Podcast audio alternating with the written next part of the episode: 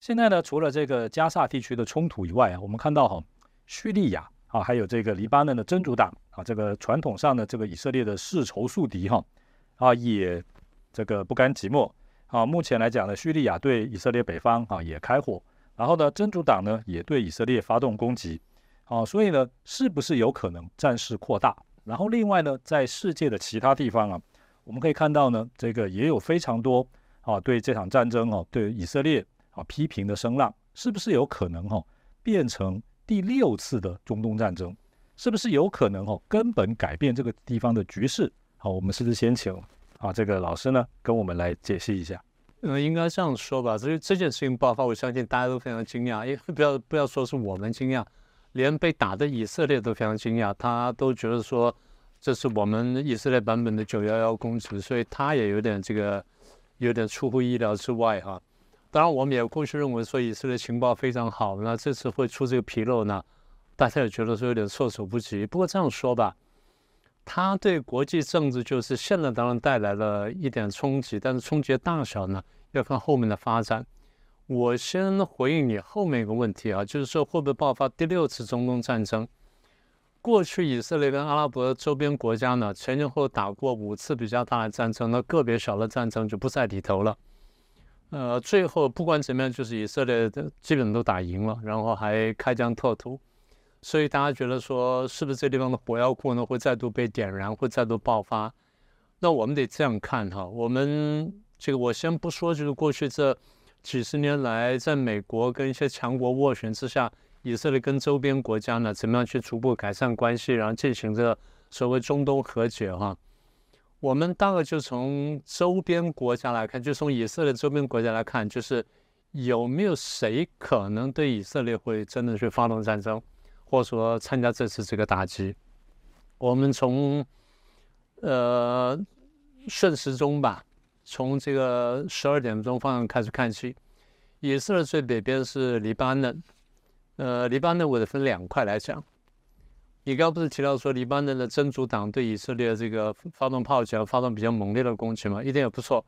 但是呢，真主党的作为并不真正代表黎巴嫩政府的作为。对，好，这我想这个大家都非常清楚，也就是这个其实黎巴嫩的真主党在黎巴嫩里面算是一个割据势力。那么它等于是啊，我们先说一国两制吧，啊，就变成说是。一个独立的一个力量，所以真主党的行为跟黎巴嫩政府行为呢还不能画上等号。黎巴嫩也不喜欢以色列，但黎巴嫩未必会去打以色列。真主党呢会去打以色列，那它的原因我们等下再细说。所以这个第一块就是，呃，黎巴嫩不会做这事儿，但真主党会做这事儿。而有趣是，真主党的立场呢跟哈马斯立场是一样的，两个是同样教派。然后是同样的支持力量，好，这我们等会儿再详细说。这第一个，第二个，这个我们从往三点钟方向去走的话呢，我们看到就是叙利亚。呃，叙利亚当然在过去呢被以色列抢走了戈兰高地，现在还愤愤不平啊，时时刻想拿回来。但是他也晓得说，现在他其实没有能力拿回来的，所以他呃，即便是看在眼里，恨在心里面，但你说现在他你要说他真的动手呢？大概还不想这样做。那还有另外原因，呃，很奇怪啊，这些中东国家呢，内部或多或少呢都有或强或弱的反对派。叙利亚也有一个反对派，这反对派谁的支持呢？哈马斯的支持。所以哈马斯支持叙利亚的反对派，反对叙利亚的阿塞德政府。在这情况下，你说叙利亚再恨以色列呢？那说不定叙利亚还希望这个以色列把这个他。把这个反对派给打掉，然后帮他解决问题。所以叙利亚他改，我想参加这样的机会也不大。这第二个国家，第三个就是正东方，就是我们说约旦和东边那个约旦。啊，约旦过去领头打过这个，打过以色列，但是打完之后发现打不过呢，所以现在这个想法慢慢淡了。但最重要的什么呢？有几次这个以巴战争打下来之后，很多这些阿拉伯难民到处逃，尤其是巴勒斯坦难民到处逃。呃，约旦呢，曾经一度非常好心，扇门大开，张开双臂呢，欢迎了这个巴勒斯坦解放组织，简称巴解，跟几十万的这个巴勒斯坦难民进来。结果巴解跟巴勒斯坦难民呢，给约旦带来非常大的困扰。那约旦也爆发内部极大的冲突，所以现在约旦呢，也是看了这情况之后呢，你说约旦再大力帮忙呢，我猜机会不太大。那么约旦甚至可能希望说有一个比较强大的以色列帮他压住巴勒斯坦，免得巴勒斯坦再跑过来。所以我猜约旦要进来机会也不大。这第三个国家，第四个就是沙特阿拉伯。那大家说这一次哈马斯会发动这场攻击呢？考虑之一就是因为在美国斡旋下面，以色列跟沙特阿拉伯呢达成外交和解，那现在准备说正式和解，是准备建交。那哈马斯的动作呢，就破坏了这个这个和解的这个过程。所以沙特阿拉伯呢，他是应该是很讨厌这个事情的。所以你说在这时候沙特阿拉伯会这这时候来帮哈马斯去打以色列，我猜机会也非常非常小。呃，更何况他们现在还教派的问题。那沙特阿拉伯是逊尼派的这个大的领袖，然后伊朗呢是什叶派的领袖，而哈马斯也好了，或者反对派也好了，很多是什叶派。所以基于这个权力的考量，基于教派的考量，你说沙特要进来打呢，我猜机会也不大。好，那这这个是右下角，然后再就再就左边呢，左边叫埃及，埃及呢是一个很强大的国家，但是。埃及过去打过以色列，但是现在有一个问题，埃及其实蛮早就跟以色列和解了，这第一点。第二点呢，埃及也非常害怕巴勒斯坦，哎，是，也曾经很害怕巴勒斯坦解放组织，因为这个巴勒斯坦难民呢，也因为他们接壤嘛，他们跟以色列跟那边接壤，所以也曾经有过大量的巴勒斯坦难民呢跑进埃及去，给埃及造成很大的困扰。嗯。好，那后来以色列把加沙这个占领了，然后最后最后要交回去人，以色列不是大建围墙吗？对，以色列在建加沙围墙的时候呢，埃及那边也在建围墙。埃及的那个因为它比较短，埃及跟那个加沙的交界带只有十一公里，所以埃及的围墙真的比以色列快得多。以色列大概几大概差不多十倍八倍长，差不多？八十到一百公里，所以以色列进展还比较慢，埃及围墙进展比较快。所以埃及建围墙的目的是什么？阻止阻阻止巴勒斯坦难民进去。所以你说这是埃及会帮巴勒斯坦要去打以色列？不会啊，他会用以色列去镇压巴勒斯坦。所以他的逻辑跟那个约旦差不多。那还一点呢，埃及里面有一个反对派叫穆斯林兄弟会，穆斯林兄弟会反对现在的埃及政府，而现在这个哈马斯呢又挺穆斯林兄弟会。所以这样算来算去，我刚刚讲，不管从难民的角度，然后从这个呃教派的角度，或者从这个对巴勒斯坦人的这个态度，或者说是不是需要有一个强大以色列帮我镇压这些人呢？大概这些周边国家呢，应该如果想清楚啊，大家都不会去出兵帮忙，但是呢，他们都会叫，他们都会叫啊，我们阿拉伯兄弟啊什么的，所以我们他一定要叫，因为不叫的话呢，有被这阿拉伯兄弟情谊。所以你要叫，但是我猜呢，多数是口惠而不是实不是。但你说完全没人帮忙，那不是，那大概会有几个帮忙。第一呢，伊朗会帮忙，一方面基于教派的考量，二方面呢，伊朗要跟沙乌地区这个在地区争霸，要当阿拉伯世界头，所以他必须表现出一点一点不一样的地方。第二就是我们都晓得，不管真主党也好，或哈马斯也好，背后都是伊朗在帮忙。那伊朗现在就是煽风点火的人，所以伊朗最有可能帮忙。好，那现在这第一个。第二就我刚刚讲的，真正有可能出手然后有力量的，就是这个黎巴嫩的真主党。真主党刚才你也提到，他的这个兵力也够，然后火力也够强大，所以他有可能出兵。虽然真主党跟哈马斯呢都同样竞争这个呃伊朗的资源，然后双方有竞争关系，但是坦白说，真主党如果仔细算算，他有一个唇亡齿寒的感觉。因为如果说哈马斯很快被消灭掉的话，以色列就对付我真主党。所以为了让以色列不能全力对付我的话，我也希望帮忙一下这个哈马斯。所以真主党是真正有动机做这件事情的意志力量，而真主党背后呢就是伊朗。那所以我把这这周边算完之后呢，呃，你要行要在北边，你说黎巴嫩的真主党出手，那可能性比较大。对你说，有多个国家联合起来出手，酿成第六次中东战争，就像哈马斯所希望那样子，大概机会不大。所以这是我觉得第一个部分。第二部分就是如果以色列这次进去呢，打得比较快，然后有有所分寸呢，然后这个杀平民这个比较少的话呢，就伤害到平民比较少的话呢，那我猜这个规模会缩小，然后时间也会短。那但是我还不能排除一点啊，就是如果我们刚我们刚刚算是一个理性计算，但是国际关系的时候你也晓得不是很理性的，那众人误判，普京去打乌克兰就是误判，否则不会打那么久嘛。所以如果误判的话，那就另当别论了。那如果不误判的话，大概应该像刚刚的情况啊。这个刚才呢，我们老师已经给我们做了很详细的解析了。我个人印象，这个以前巴解到约旦，那个真的是。让这个约旦政委是非常头痛，它里面的黑这个黑色九月派系还暗杀了这个约旦的总理，而且当时嚣张到用这个血洗手，他不怕被抓，他就是向全世界展现哦他的这个恐怖的这个力道。嗯，所以我看呢，这个刚才提到了一个非常重要点，就是说这个哈马斯当然它本身是一个非常团结的组织，但是在周边国家哈，他好像站错队了。好，就是支持叙利亚的，但是他是里头的反对派，跟哈马斯关系好。跟埃及呢，也是埃及里头的反对派，跟哈马斯关系好，所以呢，没有办法拧成一股劲去对付以色列啊。这个以色列呢本身，当然它军事是一定的优势，这个相当大的优势，不止一定的优势。嗯，所以呢，是不是请老师再给我们啊谈一谈，就是说呢，除了刚才那几个因素之外呢，影响这个以色列打加沙这个。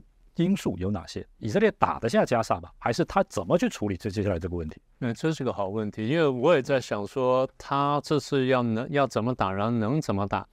哎，你刚刚提醒我一点，就黑色九月的事儿，你不提，我还真的真的快忘掉了。所以你刚刚讲的说哈马斯站错队，其实我觉得是这样哈，因为哈马斯第一教派跟旁边很多国家不一样，然后他支持的这些这个反对派呢，是跟他同派的，是跟他同派，是跟他同派的，就大部分是什叶派。所以，因为是什叶派这个地方要跟逊尼派争，所以呢，什叶派很多地方就变成了反对派，而哈马斯啦、真主党这些都是这些支持反对派的。所以，以宗教来说呢，第一比较容易理解这件事情，这第一点。第二点呢，我这边是想一件事情，你有没有注意到，就是以色列这次呢，他呃动员了三十六万大军，可是加沙地带只有三百六十五平方公里。我现在想到这三百三十六万大军要怎么个摆法？是啊，这个四个似乎不需要动员这么多部队。对，所以我想说，为什么动员这么这么这么多？我想呢只有一个理由：我三十万大军，我从三个方面，除了埃及那边，我从三个方面，正从海上，我包围加沙，我就是要包围加沙，就确定哈马斯一个都跑不掉。大概是这样想啊，这第一个。第二，当然，现在以色列出来说，我要我宣，他以色列宣称说，我要消灭哈马斯啊，然后把每个哈马斯杀掉。美国人就跑出来讲说，你不可能把哈马斯全部杀光的啦，你杀完之后就哈马斯二点零啊什么的，这当然是真的，因为恐怖主义啊，那之所以会出来，因为它有个温床，恐怖主义温床通常就是地区贫困，民不聊生。就像中国古代一样嘛，你什么地方闹了饥荒了，然后这个政府政策不公了之后，就就逼民为官，揭竿而起了，啊，就揭竿而起了嘛，就比这最大这个大一点的揭竿而起，那第一点呢就小一点点的，就是这个呃呃逼民为盗嘛，就是这样子啊。你有没有注意到，就是前些年非洲东海岸有很多海盗，哎，对，现在没了，现在没了，对，为什么？因为听说是有人跑去那边说，哎，你们做海盗这个生意不算太好。而且有有风险的，人家会打你们。这样的，我教你们 教什么呢？那我给你的钱，那帮你们买船，教你们捕鱼，你们去捕鱼，然后来教种稻子，就什么？大家觉得有生活可以过，那就不去做海盗了。原来以色列在加沙地区想这样做，但是不是顶成功。所以他若想清楚啊，我觉得他是他会有所分寸。分寸在哪里呢？美国人现在一直在提醒说，你不要占领加沙，你不要占领加沙，连拜登都这样讲。啊占领加沙会不会很危险？我猜以色列这样这样想。第一，我又不是没占领过加沙，我知道加沙怎么回事，我比你们还清楚。我统治过加沙好几年。这样子，我进去之后，我猜哈，叫北部的人先往南部跑，我去清理北部，把北部的哈马斯清干净，我往南部推进，叫老百姓往北跑，不跑了就哈马斯，然后把南部哈马斯消灭，然后我占领一段时间，等到我确保，然后把再把地道清理干净。等到我确保安全的时候都没事了，我以色列退兵，把这个加沙交出来，交给谁呢？交给法塔赫，交给法塔赫，就交给巴勒斯坦，让巴勒斯坦的阿巴斯或他的继任者呢重新回来统治加沙。我觉得以色列算盘是这个样子，这是我现在想，我觉得是比较合理的方式。以色列过去占领过加沙嘛，不讲吗？九四年土地换和平的时候，他交出来的。以色列那时候把整个这个大以色列，就连加沙地区，他拿了九成的土地啊。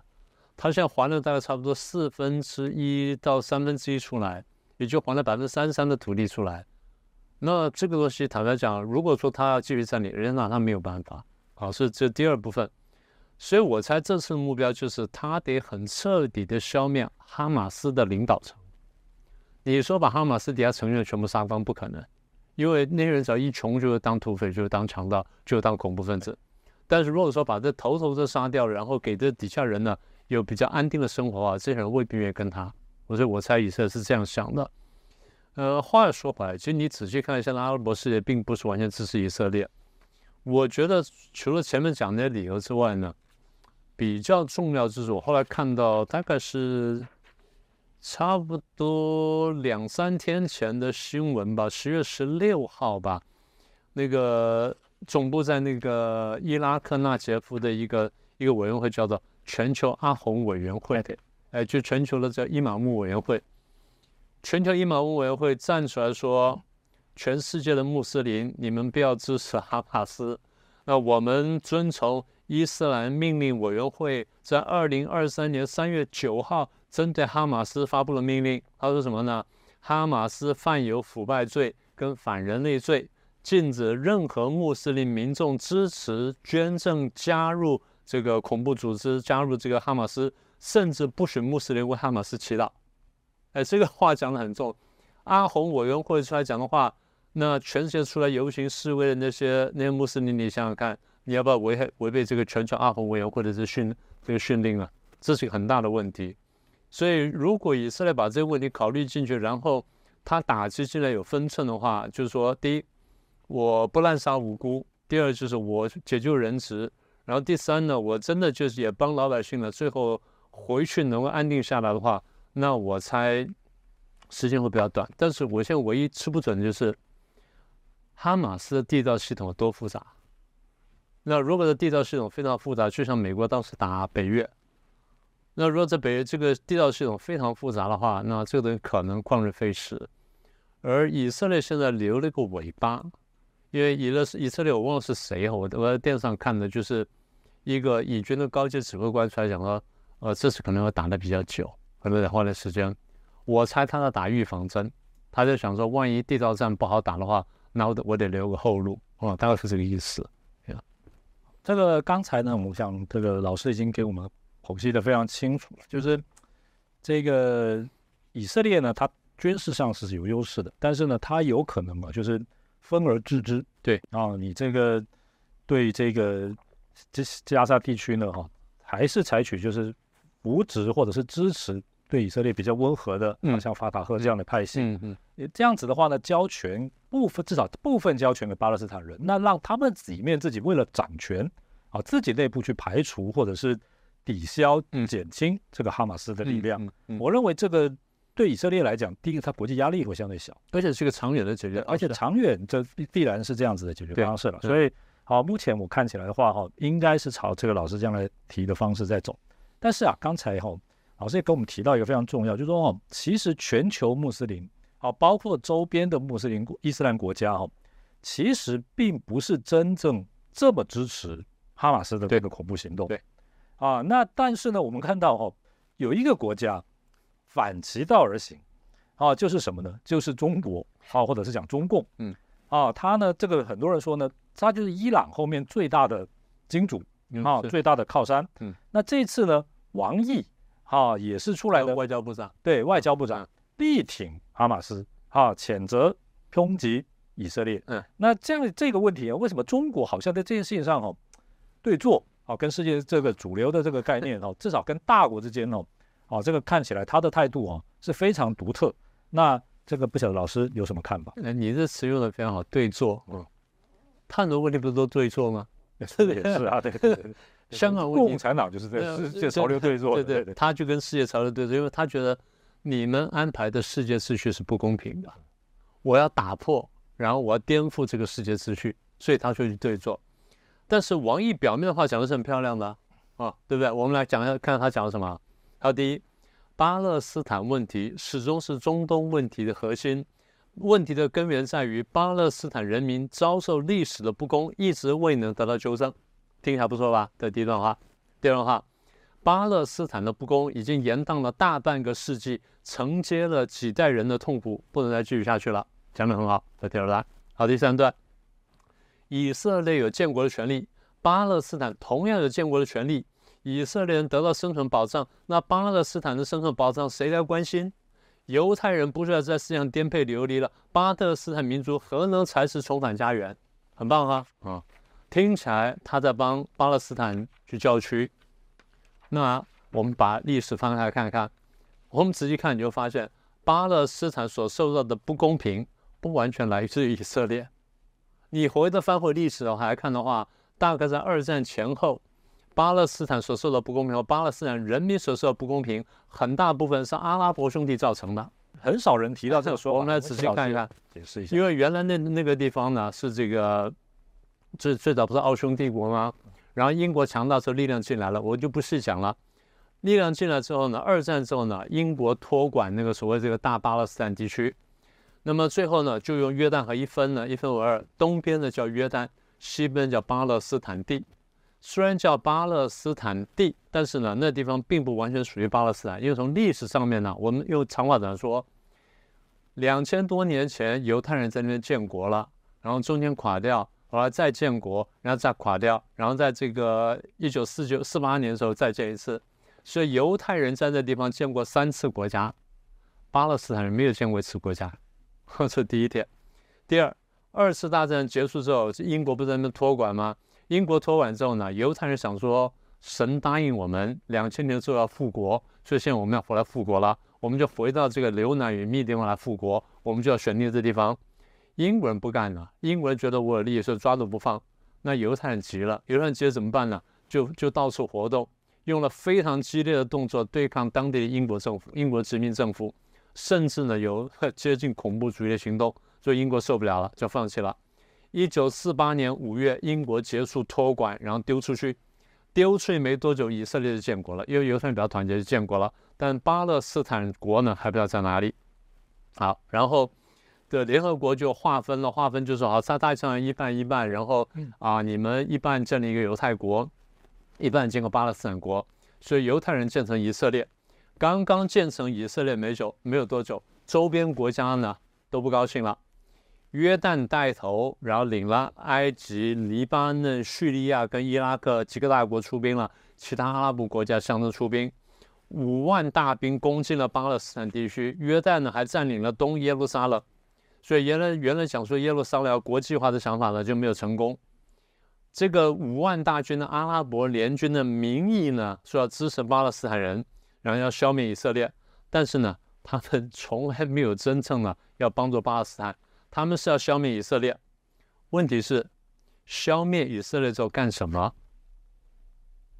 我们把话讲明白了，消灭以色列之后呢，这些阿拉伯国家呢，或者阿拉伯的力量呢，要瓜分巴勒斯坦去。没有人说要帮巴勒斯坦建国，谁在背后支持呢？英国，英国在背后支持，所以整件事情非常怪了吧？你说，你说这事情闹了这么大，完全都是以色列问题吗？不完全是啊。以色列现在团结，我现在回来了，回到我两千年的地方。说啊，你离开两千年对，但是巴勒斯坦人没建过国，我以色列是建过国的。今天我回来再度建国，那你有本事你也建国，你建不成那是你的事情。大家不要忘记，巴勒斯坦现在还有好几支军事力量。我们刚刚讲到哈马斯是一支，哈马斯周边还有好几支力量，然后法塔里面也有好几支力量，加起来在七八支力量，所以巴勒斯坦本人是很不团结的。那我在说什么呢？我把这些加起来之后，各位听懂了，使得巴勒斯坦真正不能建国的最大力量不是以色列，而是阿拉伯兄弟，这就尴尬了。好，那现在回到刚刚讲的王毅那段话了。王毅的话表面看起来非常漂亮，哎呀，这个怎么样？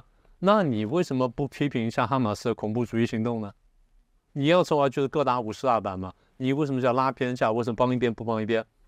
那所以话就说哈，我常常讲，我说共产党讲话呢，常常是攻其一点不及其然后，颠倒黑白，这件事情就是标准的颠倒黑白。那我们再往下说的话，那下学期我们再详细讲，如果有必要的话。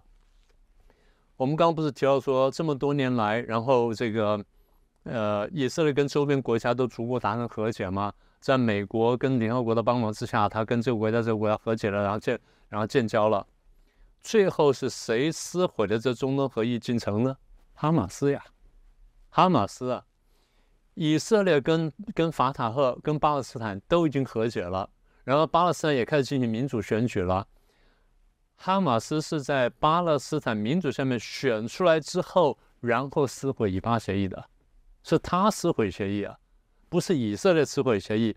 以色列还一心一想说，我土地换和平，然后我帮助你发展经济，叫哈马斯不要啊。那所以现在说了半天，那王毅不清楚这些事情吗？王毅清楚啊，你为什么不讲？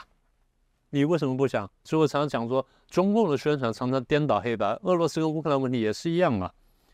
那么讲到这里，所以你刚刚讲说中共扮演什么角色？啊，简单说，他是唯恐天下不乱的，这才是真的他的目的嘛。我看呢，这个刚才老师的剖析非常的深入。我个人有两个 感想，第一个就是从毛泽东时代开始，中共常常强调天下大乱，对，形势大好，对，啊，这个再怎么乱，只要不直接威胁他政权的生存，他就觉得这中间是可以。啊，这个见缝插针。对对，我回应你一下啊，为什么喜欢天下大乱呢？谁喜欢天下大乱？不喜欢当前国际秩序人才喜欢天下大乱，要颠覆当前国际秩序人才喜欢天下大乱，所以他就这个个性啊。第二个就是说我个人有个比较特别的想法，就是说呢，如果巴勒斯坦跟以色列也和平了，巴勒斯坦也建立了民主的政体了，那这个中共常讲中国人不适合民主啦，啊，这个就是好像又又。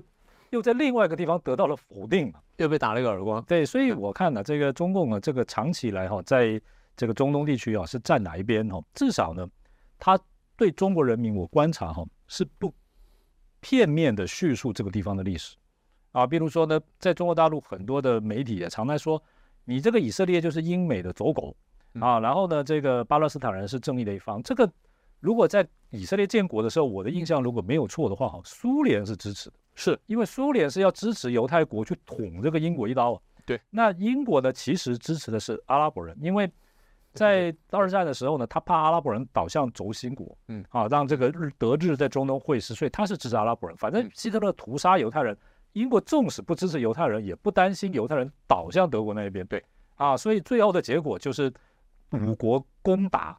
这个以色列的时候，其实使用的武器都是英国的武器。对，就刚刚讲那段嘛。对，所以这个到了最后呢，是因为英国这个纳瑟收回了这个苏伊士运河，在一九五六年啊，所以才跟英国翻脸啊，那个纳瑟才跟苏联打武器。所以中共呢，其实都是只讲后面这一段。对，好，但是这个问题的本源，其实他是没有说清楚的。对，好，所以这个最后呢，我想啊，想要请教老师，就是说哈，这最后到底会怎么办？是特别是哈，中共会不会利用？这个中东战事扩大的机会哈，在台海搞事啊，甚至说呢啊，利用这个机会呢攻打台湾，会不会有这样的可能？他当然这样想了。他就刚刚你不是说了吗？天下大乱，越乱越好嘛。挑战国际秩序人才希望天下大乱。所以中共跟俄罗斯是第一最高兴看这个战争爆发，第二巴不得战争闹得越大越好。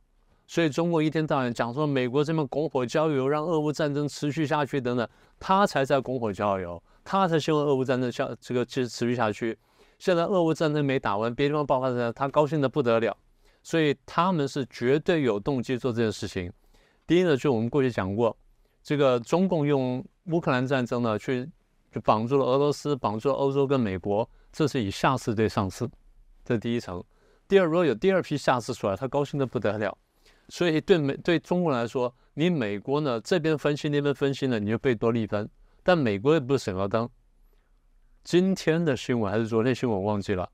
美国立刻派出四艘航母，两艘到中东地区去，一艘呢到雷根号呢到这个北韩呢到这个黄海附近，然后再往北走；另外一艘呢卡尔文森号来到印太地区。你觉得美国在想什么？他就要防备这个问题。所以，呃，也就美我们现在计算到了，美国也计算到了。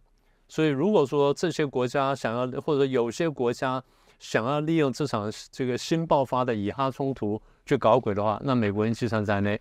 美国现在真的怕北韩趁机打南韩，然后中共趁机打台湾。我觉得这个，你如果说要总结的话，我觉得现在以色列要对付的问题呢，当然你说面临的战争啊，这地道战当然是一个考量。我觉得另外战线是什么呢？国际舆论，因为国际反犹的舆论声浪蛮大的，蛮大的，蛮大的。所以，而且你可以看到，就是后面有人在搞鬼，是谁在搞鬼呢？我觉得是这样，反犹呢不是真正反犹，一部分巴勒斯坦人或什么在阿拉伯人是反犹，反犹不能是反美，重点是反美，重点是反美，重点不是反犹，在反美，借反犹而反美，这第一层。第二呢，就是谁最有兴趣借反犹反美呢？中共跟俄罗斯。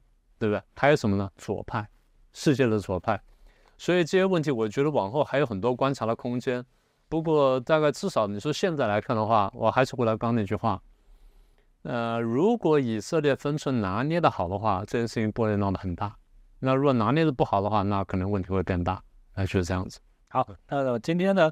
好，非常谢谢我们民居正明老师呢，好对这个中东问题呢提出了非常深入的解析，而且呢也谈及了现在中共跟台海的局势。我相信呢，这绝对是啊这个最近呢，我想这个华文的媒体哦，甚至包括英文的含金量最高的啊一场评论了。那我们今天呢，好非常谢谢啊民居正明老师呢来到我们节目，啊谢谢主持人，也谢谢各位观众。好，谢谢大家，希望大家呢啊继续收看我们的节目，按赞、分享、订阅，按下小铃铛。谢谢各，谢谢各位。各位震惊最前线的好朋友们，我是主持人张宏林，欢迎订阅我们的频道，也记得打开小铃铛，掌握最新节目通知，让精彩评论不错过，更欢迎留言转传影片。